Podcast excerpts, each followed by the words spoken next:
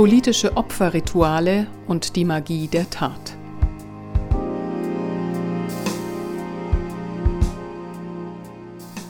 Es gibt, wie mir scheint, ein seltsames Paradox des politischen Handelns.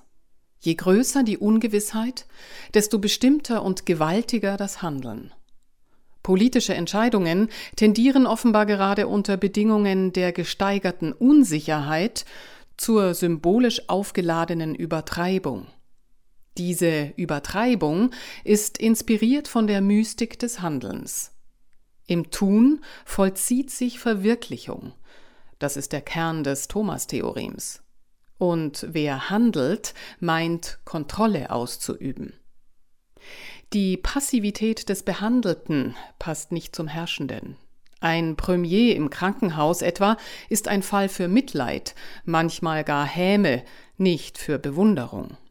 Deshalb sind wir aktuell Teil eines magischen Opferrituals, bei dem wir zugleich Opfer und Opfernde sind. Es ist die Angst, die uns in dieses magische Denken und Handeln treibt. Und je einschneidender das Selbstopfer ist, desto stärker glauben wir an seine Wirkung. So entsteht rituelle Sicherheit und Einheit.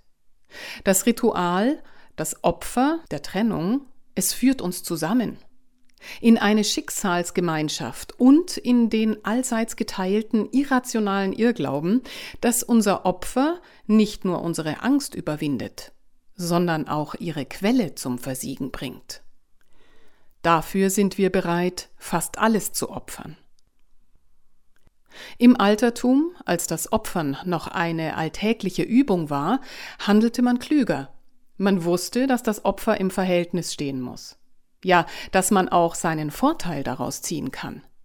Man spendete den Göttern ein paar Getreidekörner und erwartete reiche Ernte.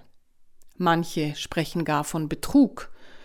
Heute allerdings sind wir die Selbstbetrogenen. Wir opfern uns so exzessiv, dass es bald nichts mehr zu opfern gibt.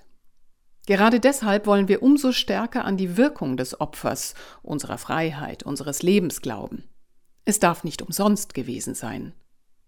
Das ist es auch nicht.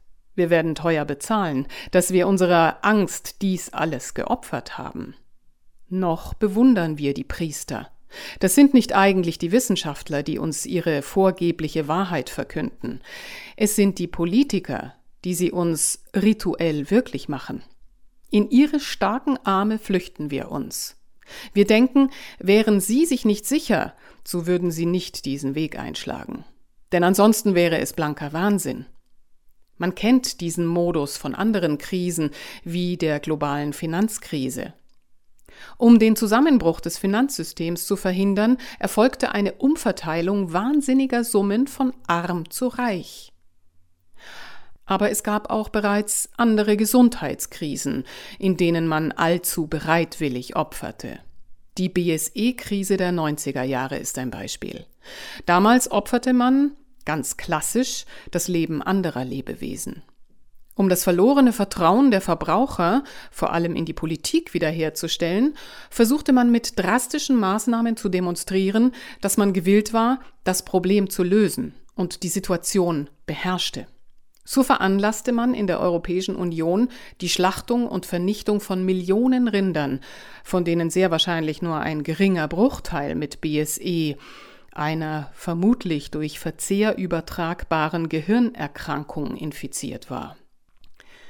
Und um morgen vielleicht Millionen von möglichen Coronavirus-Opfern, die in den Modellrechnungen von Epidemiologen prognostiziert werden, zu verhindern, fordert man heute das Opfer der Freiheit aller. Unbedingt und unhinterfragbar. Nicht nur sind viele dieser Opfer offensichtlicher Unsinn. Arbeiten dürfen, ja, sollen selbst Erkrankte und Pensionäre, etwa in der Pflege und der medizinischen Versorgung, die Freizeit in Gesellschaft zu genießen, ist dagegen inkriminiert. Sie sind auch Unrecht.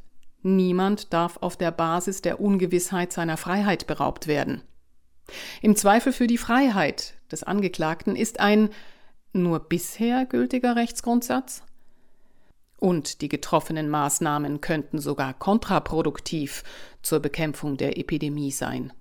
Das wiederum sagt nicht nur schon die Kenntnis der Dialektik, in der das Gegenteil immer auch richtig, immer schon aufgehoben ist, sondern es sagen auch jene, auf die man nur nicht hört. Gewiss, das ist nicht gewiss, solange es nicht als Gegenzauber mit der Magie der Tat wirklich gemacht wird. Das aber geschieht so lange nicht, wie man nicht aus der Schleife der endlosen Wiederholung, der medial perpetuierten Selbstvergewisserung, dem Mantra des Stay the fuck home herauskommt. Gut the fuck out.